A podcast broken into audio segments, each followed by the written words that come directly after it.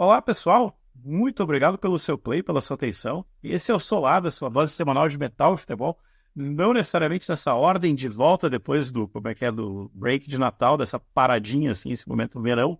Eu ia dizer que a gente tinha que usar uma trilha de verão, assim, aquelas coisas tipo verão MTV, assim. Eu sou o André Pato, então eu acompanhei sempre o Thiago Zuma. Feliz ano novo, meu povo. Não saiu uma edição de Lualdo, solado. Mas crescendo de volta e com a fase anda boa. Peguei Covid no finzinho das férias, Ah. então, felizmente estou vacinado, então só tive alguns dias com sintomas mais graves, agora já tá melhorando. Mas qualquer tosse perdida ou desafinada além do usual fica na conta da peste. Como é que é? Eu- acho que acho que dos rank, do ranking dos meus amigos tu era um dos últimos, assim. A gente tem informalmente o troféu Tedros, em homenagem ao do, do Tedros da OMS. Exatamente, até, até o momento não tinha sido testado positivo para doença. Cai, cai um dos fortes competidores do? E a gente, assim, mas, Thiago, já que falou de coisa boa, vamos começar com a. Vamos falar de coisa boa, falar de TechPix, anuncia a grande novidade. Nasceu a filhotinha. Ah, Realmente, quando este podcast estiver no ar, estará também fora do forninho a newsletter número 1, que a gente compilou notícias, informações de shows, alguns pitacos de futebol e algumas recomendações. né? Então, aí assinando, vai receber na sua caixa postal, no seu celular, no seu e-mail, dizendo quando tiver um episódio novo do Solada e um resuminho das coisas que a gente achou mais legais que aconteceram durante a semana. Sim, assina lá, a gente estava brincando, fica o lembrete. Tem dois caminhos, para quem ouve via Spotify, para quem ouve a Apple, tem que até indexar em outros podcasts. É. Agora também, mas fica o lembrete solada.substack.com ou solada.com.br. Solada.com.br joga lá para o Substack, então, assim, aos poucos a casa vai entrando em ordem. Como eu estava conversando com o Thiago antes, assim, infelizmente nós ainda não somos a CE Equatorial o serviço de energia elétrica do Rio Grande do Sul consegue ser pior que o de São Paulo. Então, assim, a piada é que fica meio protesto solitário no momento alborguete, assim. Aquele abraço forte para quem está mais de 60 horas sem luz e sem água depois de um temporal em Porto Alegre. Mas como é que é? Não, mas não tem, como é que é? Mas não tem, não tem aquecimento global, isso aí não acontece. É, isso é mentira. Isso, Mentira. é, exatamente. Você vê o frio que tá fazendo lá, É, é pior que o hemisfério norte. É, pior que é deputado da minha terra. Não vamos usar publicidade. Mas vamos embora. É... E eu falei, cara, Thiago, a gente já. Tipo assim, o Solada não tem um ano de vida e já zicou alguma coisa. Troféu zicada Solada. É... É, a gente só que a gente fa- falei no episódios de melhores do ano ali sobre Summer Breeze ter sido um acerto, né? Esse Summer Breeze, Summer Breeze começa a meter os pés pelas mãos com essa situação meio confusa dos últimos anos. Então a gente vai falar um pouquinho sobre isso, para falar que a Free Pass, que é uma promotora de shows já tradicional aqui no Brasil, aqui em São Paulo faz muitos shows, acabou pulando fora, e quem entrou no lugar dela é a Consulado do Rock. Consulado do Rock é famosa por uma loja de camisetas na galeria, mas é um, mais aparentemente, eles também têm uma fábrica enorme de camisetas. Então, normalmente, a maior parte, se não todos esses shows que acontecem no Brasil, quem fabrica as camisetas para vender é o Consulado do Rock. É uma empresa maior, sim. Significa. as pessoas podem estar achando, tipo, ó, o festival está indo em queda, não necessariamente significa isso. E acho que segue as batendo cabeça. Esse comunicado da Free Pass é uma coisa horrorosa, sabe? Os caras parecem que saíram bravos, né? deixaram de fazer parte bravo. Teve nenhum desejão, sucesso respeitável no final do comunicado. Foi, ah, agora a gente não tem mais nada a ver com isso. Não reclama comigo. Exatamente, né? A gente estava tava, tava comentando assim que eh, foi engraçado porque o Thiago estava de férias, estava tava, como é que é a escala de férias do Solado, o Thiago estava de férias na primeira parte, eu vou ficar um pouquinho depois. Eu olhei aquilo e falei, putz, até comentou num grupo assim, falou assim, basicão o negócio, que é, veio esse comunicado e, e aí eu, eu já pensando assim, lembrando, o Summer Breeze é um festival de três dias. Eu já não sei se é a idade que tá me pegando, paternidade que tá pegando. Mas eu brinco assim que eu olho e penso assim, poxa, precisa ser um festival de metal de três dias, não pode ser menos dias, dois dias, menos bandas. Eu não sei se sou eu que ainda tenho aquela, aquela, aquele visual assim de, de cartaz do Monsters of Rock, entende? Você põe todas as bandas numa folha A4, assim, bonita. Uh, precisa ser esse mastodonte, assim, de três dias. Será que fazer dois dias e mais concentrado não renderia também? o conceito do festival é para ser esses dias com bastante banda acontecendo, não ser o conceito monsters de um palco só. Mas eu achei que foi um passo desnecessário você colocar um terceiro dia, sendo que não vai ser um dia útil. Você não vai emendar junto um feriado prolongado. Ah, aí o feriado na segunda, na sexta-feira, então esse ano a gente vai ter três dias. Não, você vai estar lá, você vai colocar na sexta-feira é dia útil. O pessoal tem que trabalhar. E quando você pensa em na Europa, os festivais às vezes entram em dias úteis, mas eles acontecem em época de férias. Então, férias escolares, já final, dos an final do ano escolar. Então, não, não é um, não atrapalha tanto a programação das pessoas. É um festival que entra em dia útil, de num, qualquer outra época do ano atrapalha. Normalmente eles tentam encaixar isso com feriados. Né? assim, a impressão que eu tive, eu ainda não botei direito no papel 100%, mas que ainda com a extinção da sexta-feira, o festival teve, aumentou muito em bandas brasileiras, né, em bandas gringas. Então ele ficou, ele vai ter 20 bandas por dia. No primeiro ano, se eu não estou enganado, teve 17, 18 bandas por dia. Mas dessa vez, naquela, enquanto no primeiro ano tinha no máximo umas 4, 5 bandas brasileiras por dia, Nesse ano, quase metade do cast são de bandas brasileiras, assim, por cada, cada um desses dias. Então, vou ver como que eles vão organizar o festival para ver se essa galera vai continuar chegando cedo para as bandas brasileiras. Como são bandas brasileiras muito conhecidas, na maior parte delas, apesar de serem bandas que já estão no circuito. E eu imagino que para o festival eles queiram que você chegue quanto antes para consumir no festival, para aproveitar o festival. Se você começa a estimular essas pessoas, coloque bandas brasileiras que não tem tanto poder de atração, vai fazer com que esse pessoal chegue mais tarde que o festival seja pior. Mas aí a gente tem que esperar sair os running orders e ser o cronograma diário deles para poder dizer alguma coisa. E lembrando, ainda, ainda não tem o running order, então é, eu, também não sei se é uma coisa minha do, do, do passado, que eu sempre estava acostumado com essa coisa de quem entra quem, que hora entra. É, mas é corrido. Normalmente esses festivais europeus é corrido. Sempre que eu digo para muita gente é que a galera olha pro falei até no episódio de festivais. A galera olha o cast do Hellfest fala que sensacional. Nossa, amigo, você não vai conseguir ver, você vai conseguir ver um quinto dessas bandas que estão tocando por dia se você se matar. Então não adianta muito você ir com essa mentalidade de que tem muita banda, eu quero ver tudo. Você não vai conseguir. Você vai montar o seu festival de acordo com o running order. O que, eu vou fazer no dia, cara, que eu vou descansar, cara, que eu vou chegar, cara, que eu vou embora. É um jeito assim. Não adianta você ficar essa coisa grandiosa, legal, porque acaba tendo coisas legais para o tempo todo. Mas você vai achar que você vai querer ver tudo, você não vai ver tudo. E aí também veio uma outra coisa que eu tava lembrando, assim. Ontem anunciaram o Rick Wakeman, aparentemente como é que é uma das últimas tours dele, assim, por aqui. Uh, mas olhando para metal. A gente tem Iron no, no, fim do ano.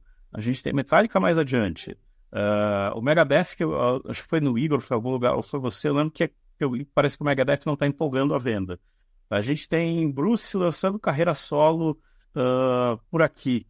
Não tem, como é que eu digo assim, muito show com pouca grana nesse momento? O 2023 é um calendário bastante, bastante cheio. Bastante... Então, não sei se acabou o dinheiro de todo mundo em 2023. o pessoal está esperando para ver o que vai fazer em 2024, todo mundo endividado, ver mais para onde vai. Mas assim, se olhar o show do solo do Bruce, está vendendo mal. Show que ainda tem bastante ingresso sobrando, teve promoção de Black Friday que não tá nem perto de esgotar, acho que só se botou um setor para meia entrada. O Iron Maiden esgotou o primeiro dia muito rápido, mas o segundo dia ainda tem ingresso para vários setores, pelo que eu vi. Assim. E, a maior parte desses shows de rock, mais já total, Nico Aikman, não sei porque tá muito caro, não sei se já começou a vender ingresso. Não são, não estão empolgando em vez, apesar de não serem decepcionantes.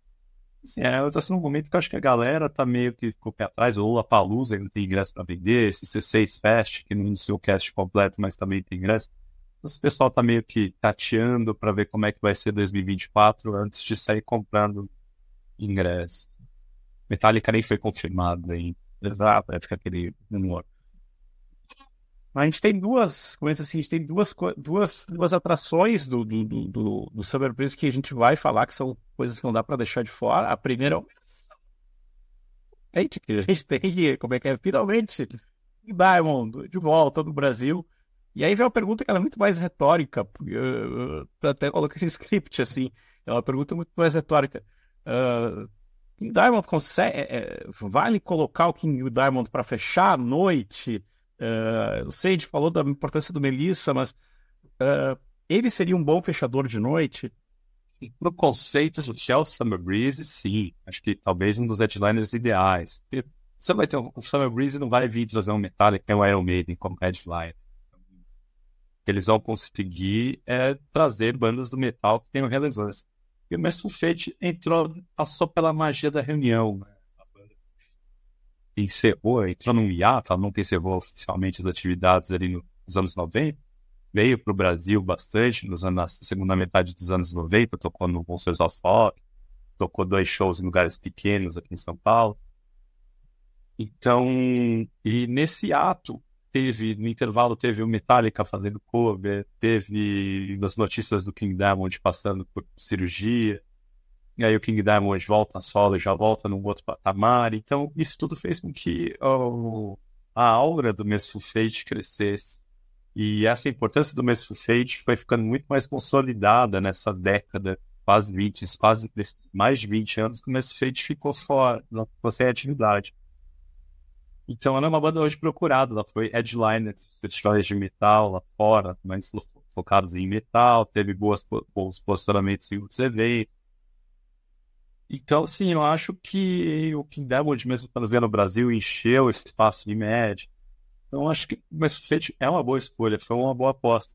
E tanto é que dessas cabeçadas do festival, a maior cabeçada é essa. O Messucete ia tocar na sexta-feira, no dia que tinha pouquíssimas bandas parecidas com ela. E aí trocaram para domingo. Então muita gente que. E aí vem falando, sexta-feira era dia útil. Então muita gente quer viajar para cá, matou a sexta do trabalho para vir no Messucete. E aí, como esse feito vai tocar agora no domingo, se essa pessoa está programando para voltar na, no domingo para casa, para não matar segundo trabalho, ela vai ter que escalonar. E aí a gente sabe como que é lidar com companhia aérea no Brasil, lidar com hospedagem no Brasil. Se os caras vão querer trocar a data que você entra, a data que você sai. Isso é bastante complicado. É. O preço para trocar a passagem às vezes é mais caro que a própria passagem. Então, bem, bem tenso nesse ponto. Uh, e daí, para mim, vem a cereja no bolo de toda essa história, assim, como é que é? A grande notícia: Gene Simmons sem máscara nem band. É, talvez seja o, o, nome apropriado para esse projeto. Assim, não temos máscara, não temos banda. Como é que é? Vamos fazer um reality para você tocar com o Gene Simmons no Brasil. Eu tô, esper eu tô esperando, eu tô esperando ter um reality no, no, no Marcos Fion. Defina o toque com o Gene Simmons, assim, eu tô esperando essa atração do Caldeirão do Mion. Uh, isso tá brincando assim, surpreendentemente, o Gene meio que recomeça a carreira dele pós-Kiss por aqui.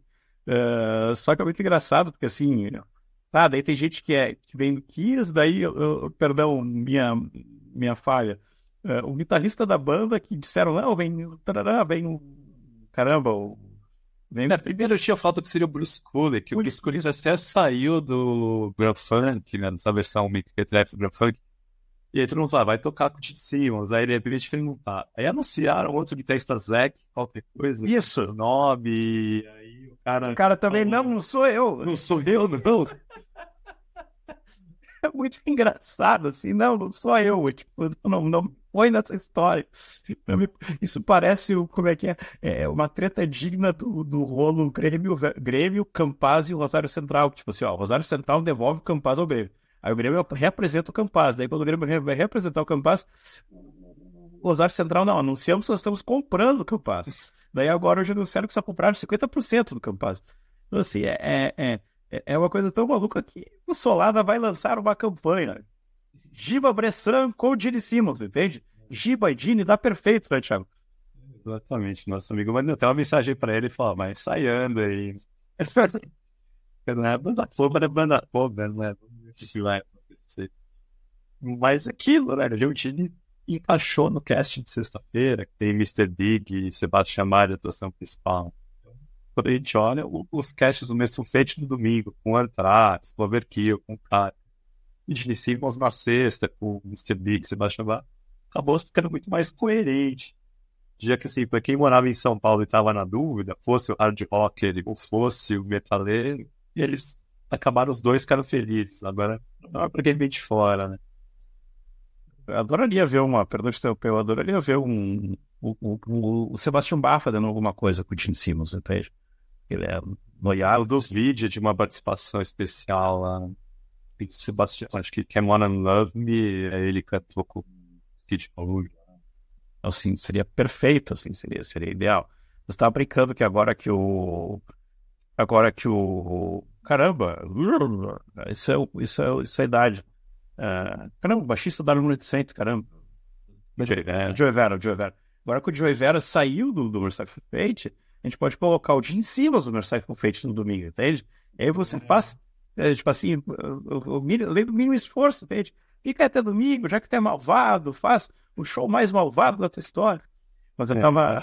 Eles só mudaram porque o Gene não ia poder tocar domingo. Assim. Domingo, não. Aquela coisa. Domingo é o jeito de não tocar. Mas eu tava brincando assim que, pra mim, pessoalmente, como, como um fã de Kiss meio. Eu digo assim, um fã de Kiss meio. meio dormente, assim. Às vezes eu tenho um pouco mais de picos, assim. Eu tenho muito mais vontade de ver o Gene Simmons solo. Essa, essa coisa dele solo, sem máscara. Kiss mesmo, pelo fator curiosidade. Acho que, sei lá, eu adoraria um set que não fosse previsível, que fosse ele tocando algumas coisas. E, e, e eu tava comentando no, Thiago no zap, assim, é, é um rolê tão maluco esse, que aquele projeto do Paul Stanley de banda de soul music tá muito mais honesto depois de tudo isso. Assim. Aí eu fui olhar o glorioso disco da All É aquelas coisas tipo assim, ah, passou o clipe, você pegou uma coisa. Eu olhei assim, pô, tem como é que é? Tem uma trinca ali pelo meio do disco que é, começa com I, oh, I, depois tem o Baby Baby, e depois tem o Child. Uh, GPT, ajuda ele, GPT, ajuda ele a fazer uma, uma letra melhor, GPT, por favor. Eu, como sou um declarado não fã de Kiss, tenho muito pouco opinar quanto a isso, assim. Eu vou, vou pela ideia geral, né, que o Gene Simmons sempre trouxe as partes mais pesadas do que eram, eram as músicas cantadas pelo Gene, então se ele vai conseguir fazer essa mistura dos clássicos que a gente conhece, tipo I Love It Loud, War Machine, coisas assim. E aí colocar, esconder algumas músicas que quem é fã mesmo tá na seca pra ouvir, mas fazer um show que não tem erro. Uma banda boa acompanhando. Acho que é um show que eu ia curtir ver, sem dúvida. Nesse momento tá o Gene Simmons no Get Ninjas. Computador de tá olhando. Eu ia brincar os como é que é dizer a chance da gente ver essas bandas covers brasileiras do Kiss que tocam de máscara desmascaradas, tocando Gene Simmons também. É, é mas tem, tem, caramba, acho que é Destroyer, não tem, tem uma aqui de Porto Alegre realmente muito boa. Eu vi uma, eu vi uma sessão de fotos dos caras, assim, fizeram umas fotos lá, Kiss em Nova York, só que no centro de Porto Alegre. As fotos são muito boas. É, as, aqueles caras que você olha assim, caramba, uh, alguém realmente estuda Gene Simmons.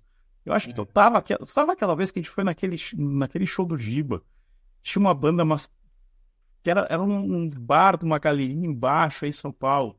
Que era o cara mais Gene Simmons do que o próprio Gene Simmons. Nada normal. Eu não, me, eu não me lembro exatamente, mas possível. Vocês começam a olhei e falei assim, ah, o cara era mais Simmons que o próprio Gene Simmons, entende? Então, assim, é, é, é interessante. Ah, seria assim, só a única questão é torcer pro Gene Simmons no inventar de trazer o Charlie Sheen, porque ele já deu zica da última vez. então fazer isso. Traz o Mini Kiss, mas não traz o Charlie Sheen. Exatamente. O Mini Kiss pra banda de abertura. Ah, ah, ah. Uh, tá brincando assim que o Solada fez um break de, de, fim de ano, mas não significa que a gente não parou. Sendo que a gente tava brincando, que a gente acabou olhando para outras coisas, olhando para outros olhos, assim. Uh, eu ainda vou sair, né? Falei, então, break de férias. Uh, nesse momento eu estou em férias. Aí, o Thiago já fez isso. Thiago, o que, que você olhou, o que, que você leu, o que, que captou a tua atenção nesse período? Eu fiquei assim, como eu viajei, tava na praia, a conexão era limitada de internet, então não dava pra ouvir nada de stream direito, não dava pra ver série nenhuma. Gastei basicamente todo o meu tempo quando eu tava debaixo de sol, eu gastei lendo. Então eu acabei lendo bastante. Nesses acidentes na vida, eu acabei vendo um show gratuito do Carlinhos Brown. Tava no meio do bar e de repente aparece, ah, vai ter o show do Carlinhos Brown. Aqui, ó, já era pra ter começado. Foi assim, já era pra ter começado o show do Carlinhos Brown. Aí o cara falou, pare de reclamar, é difícil colocar, gente já vai começar o show do Carlinhos Brown. Eu falei, quem? Carlinhos Brown. Era o Carlinhos Brown mesmo, tocou, tocou umas três horas. Ali. Bem divertido pra ver, assim. Quem gosta. Você não pediu o Rata Marrata. Não, não, não pedi. Ah, eu pedi. É, e, e, aí na volta acabei cobrindo esse show de Xamangra que tá no site do igorbianda.br e acabei pegando Covid provavelmente lá. Mas voltando para as leituras, primeira leitura que eu fiz foi a autobiografia do Geddy Lee e essa foi ele escreve bem pra caramba. Exatamente. Então eu comecei a ler era um capítulo puxando o outro. Quando eu vi três dias, tinha lido o livro inteiro. Não conseguia parar de ver. Então, esse vai ser um episódio. A gente vai, vai, a gente vai adentrar esta autobiografia em um outro momento. Eu vou te interromper assim. Uh, aquele comentário que, que vale fazer prevendo o nosso programa futuro, até porque esses são 50, esse é os 50 anos do primeiro disco do Rush. E a gente pensava que era o Neil que escrevia bem, né? Uh, você olha ali, né? Vai ter que ter 40 anos do Gates, né? Do Grace in the Pressure também. é, aniversários não vão faltar. Ah, esse é um outro livro que eu acabei lendo nesse período, é o livro Primavera nos Dentes, que é um livro do Miguel de Almeida, que conta a história de secos e molhados. É um livro que é uma segunda edição que saiu agora, que é ampliada, porque depois do livro ele fez o documentário para o Canal Brasil, e no documentário do Canal Brasil ele conseguiu ter acesso a novas entrevistas. Assim, então o livro ficou mais completo. E aí é um livro que eu recomendo bastante, porque ele, tem, ele, ele faz coisas que eu gosto muito, que é tanto lidar com a parte cultural da época, quanto da parte do mercado da época. Então, ele mostra basicamente o crescimento, o nascimento da indústria fonográfica de massa que até então você tinha uma vendagem mais ou menos controlada das coisas. E o Secos e Molhados, os primeiros Secos e Molhados, é o disco que vende, começa a vender muito sem a indústria estar preparada e eles tendo que correr atrás. E ninguém estava esperando aquele sucesso ser daquele jeito.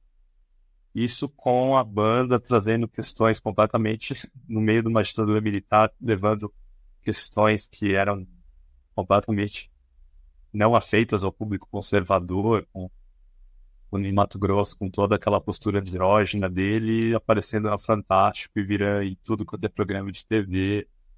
As pessoas começam a se colocar nessa situação.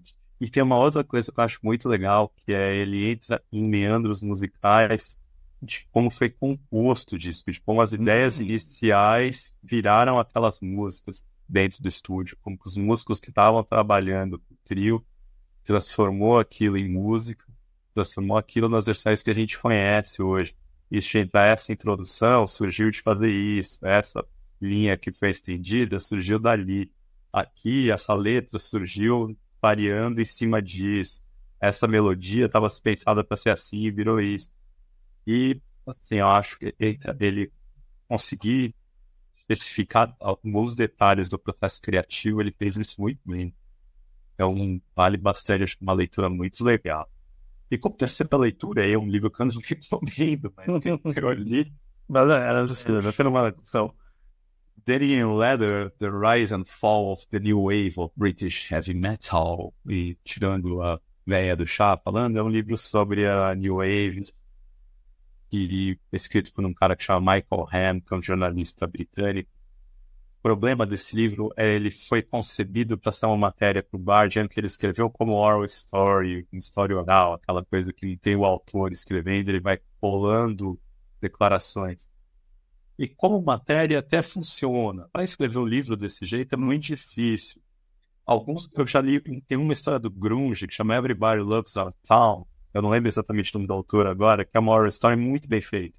E o cara conseguiu fazer isso. Nesse caso, ele não conseguiu, a, fica chata a leitura, é complicado, mas ele consegue ter algumas informações muito legais ali, de informação de como algumas bandas cresciam, algumas bandas contando como que era cada becozinho da Inglaterra para essas bandas estavam tocando, que não tinham contato nenhum das outras, mas estavam fazendo um som relativamente parecidos, assim. E isso acaba aparecendo na história. Você consegue pegar isso da história, apesar de não estar muito bem organizado, da coisa ser truncada várias vezes, a leitura ser chata. E aí ele tem uma grande tese, que é que o Pyromania é o disco que acabou, Pyromania do Jeff Leppard o disco que acabou com a New Wave of British Heavy Metal. E, de certa modo, ele contrasta como foi a produção do Pyromania pelo Multiland, como eram as produções dos discos anteriores da New Wave. Isso é uma coisa que ficou bem legal no livro, para pegar também entrando naquela coisa de quem se interessa em ver o processo criativo, de chegar a esses meandros de como a coisa flui. Acho que esse livro acaba, esse livro tem uma parte legal disso. Mas não é uma leitura agradável, não, não tem português, tem inglês. Não sei se alguém está esperando para traduzir isso, vai ter trabalho para traduzir. Tem aqueles aquelas expressões idiomáticas tipicamente britânicas que algumas vezes eu tinha que caçar para ver o que esse cara quer dizer com isso. É, tem, você lê com o telefone do lado com o Google aberto. É, eu brinco eu fui mais light nessa história, assim. É, eu, eu, foram vários começos, assim. Eu olhei coisas, a Bill Gedli, a gente vai falar, eu finalmente venci o capítulo 3, depois a gente dá esse spoiler, porque do capítulo 3 talvez seja um capítulo bem denso. Uh, como eu tinha dito lá atrás, eu peguei a build do Nelson Ned, do Barcinski. Ah, eu preciso ler isso. É muito, assim... Eu preciso ler essa também. É, não, assim, ó, comecei a ler, eu falei, cara, preciso dormir, tipo, eu tenho... Outro dia, eu falei, preciso dormir. Você tem uma filha para criar. É, eu tenho uma filha para criar, tipo assim, eu, senão eu ia, assim. Então, e é legal, assim, tipo, acho que a gente acho que tem esse papel de... Uh, uma outra hora a gente faz, a gente vai ter coisa especial de discos brega do metal. Mas é. Eu acho que tem. A gente acaba menosprezando, assim. Como é que é aquela velha história? O homem que lotou três noites o Carnegie Hall. Então, assim, é, sempre fica esse disso. Uh, eu acabei pegando um daqueles. Uh, das minhas pesquisas, as coisas pegando e brincando com mais um daqueles desses. Essas caixas de emuladores, assim, com 100 mil jogos, assim, procurando coisa. Então, cada vez mais eu acabo querendo ver hacks e coisas.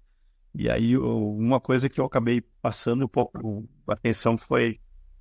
Tem aquele, tem um jogo aquele Streets of Rage do Mega Drive e tem uma engine chamada Beats of Rage, que é pra galera fazer jogo, galera usa fazer jogo. E aí tem um gaia, uns gaiatos que fizeram um jogo do He-Man, assim, que é, é, era o jogo que eu queria quando eu era pequeno, assim. É, é muito bem, assim, pra fanmade muito bem desenhado. E é legal que você pode jogar com esqueleto. Então o esqueleto dá as risadinhas assim. É, é, é, assim, ó, é, é, quando, quando eu olhei assim, vi aquilo, vi a thumbnail, eu falei, cara, isso aqui, isso, será que. Ah, vamos ver. E daí eu olhei assim, eu falei, cara, tipo, seja, o esqueleto. Eu falei, cara, isso é muito bom. Tipo, nós, tipo, o meu eu do passado olhou. E, e... Só uma questão agora que eu tipo, lembrou, Streets of Rage também era conhecido como Bar Knuckles. Bar Knuckles no japonês, Bar Knuckles. É, isso. Isso, isso. Todo mundo que jogou Pirata do Paraguai é o Bar Knuckles. Exatamente. Bar Knuckles, exatamente. É, exatamente, exatamente. Nessa puta trilha do Williams Machine. E, e muito engraçado. Assim. E para fechar, eu finalmente consegui dar uma atenção para um livro chamado The Super Heroes Journey, de um cara chamado. Tá um quadrinho, um cara chamado Patrick McDonald. Na verdade, ele, ele é o autor daquele quadrinho de gato uh, perdão, vou errar a pronúncia, o Mutz, Mutz, que é tipo quadrinho de gato, super famoso por quem é gateiro, assim. Na verdade, o cara fez uma carta de amor para Marvel. O que é legal, assim, é uma coisa que você tem que ler no papel. É que ele pegou quadrinhos antigos e meio que fez umas colagens, assim. Então, assim, às vezes é um desenho antigo do Kirby recolado com outro script não vou dar spoiler assim, mas é, eu olhei e falei assim, cara, é uma leitura que tem que ser no papel, assim. Então foi, ele é um, ele é um álbum grande, assim. Talvez foi uma coisa que eu consegui olhar e dar uma atenção. Hoje colocamos bastante coisa em ordem, então para fechar, assim, para ir nos encaminhando, a última coisa que eu coloquei até na pauta, estava colocando o Thiago. Uh, vamos Cabo Bonito. Já que a gente tá zicando, vamos zicar bonito. Palpites para a segunda semana de playoffs da NFL. A gente já teve semana de wild card, eu tava brincando assim, como é que round. eu, eu e o Ralf tá brincando, tipo, os dois estão fora, o meu time tá em reconstrução, entende? Reconstrução, né? Do, É, da lama abaixo. É, não, não, é, é, é do Everest ao do Everest à lama e daí dá uma sacudida e acha que pode voltar para o Everest. Então, havia. Aliás, saíram, saíram umas coisas muito interessantes, porque, para quem gosta assim, de futebol americano, tá saindo. Boston Globe colocou bastante coisa legal sobre. Boston Globe ESPN, acho que foram também, também colocou. Uh, bastante coisa do porquê da saída do Belichick, assim, do, do, do porquê que, que, que é, o técnico super vencedor não rolava. E uma coisa que de vários, de vários fatores me chamou muito a atenção é que, assim, ele é um senhor técnico, mas ele é um senhor técnico à moda antiga. E eu não sei se foi aquele, se foi o, Adam eu não sei qual dos, dos, dos insiders, colocou uma coisa que para mim foi bem interessante, que ele falou assim que eu não lembro o nome, mas tipo, dois, dois receivers, dois, dois jogadores de ataque super bons, assim, super insensados agora, chegaram a fazer teste Patriots e uh, era para ser draftado logo de cara. Parece que ele não teria gostado de como ele teria feito a interação com os, com os outros caras do time. Essa coisa meio. Uh, como é que é? Jovens contemporâneos uh, interagindo entre si. E que isso também, tipo assim, quase uma coisa meio man out of time, assim, pouco da, da, da sintoma. O Vanderlei Luxemburgo. É, é, exatamente, exatamente, exatamente. Ah, o glorioso Luxemburgo dançando. Ah, fazendo a minha cola aqui, então vamos embora. Ah, versus Baltimore, para mim, Baltimore. Thiago. Sim, ó. Como vou dizer que eu acompanhei pouco da temporada regular, eu acompanhei quando eu tinha acabado de quebrar o braço, eu acompanhei bastante, e naquele momento o Eagles era o melhor time da NFL. E, Cara, é, e como no Brasil eles acabaram botafe- botafogueando, assim, desidrataram completamente. Já foram eliminados no wild card, pelo menos tinham ganhado o suficiente para não ficarem fora do wild card. Mas, assim, é, então, para mim, é mais chute com antipatia. Então, nesse caso, acho que vai dar Ravens também, assim. Eu acho que o Ravens vai longe. né? vai, vai. Ah, Packers versus São Francisco, em homenagem a Bia Vanza, São Francisco. É um jogo sem vencedores, somos todos perdedores nesse aí. é o meu palpite. De- Detroit versus Tampa, Axel Foley, Detroit. É, Detroit. Pa- pa- Tampa não, quem quer Tampa, deixa ali, Flórida, tudo que a Flórida puder perder, que perda. Ah, Para fechar, Kansas versus Buffalo, eu torço pelo Meteoro.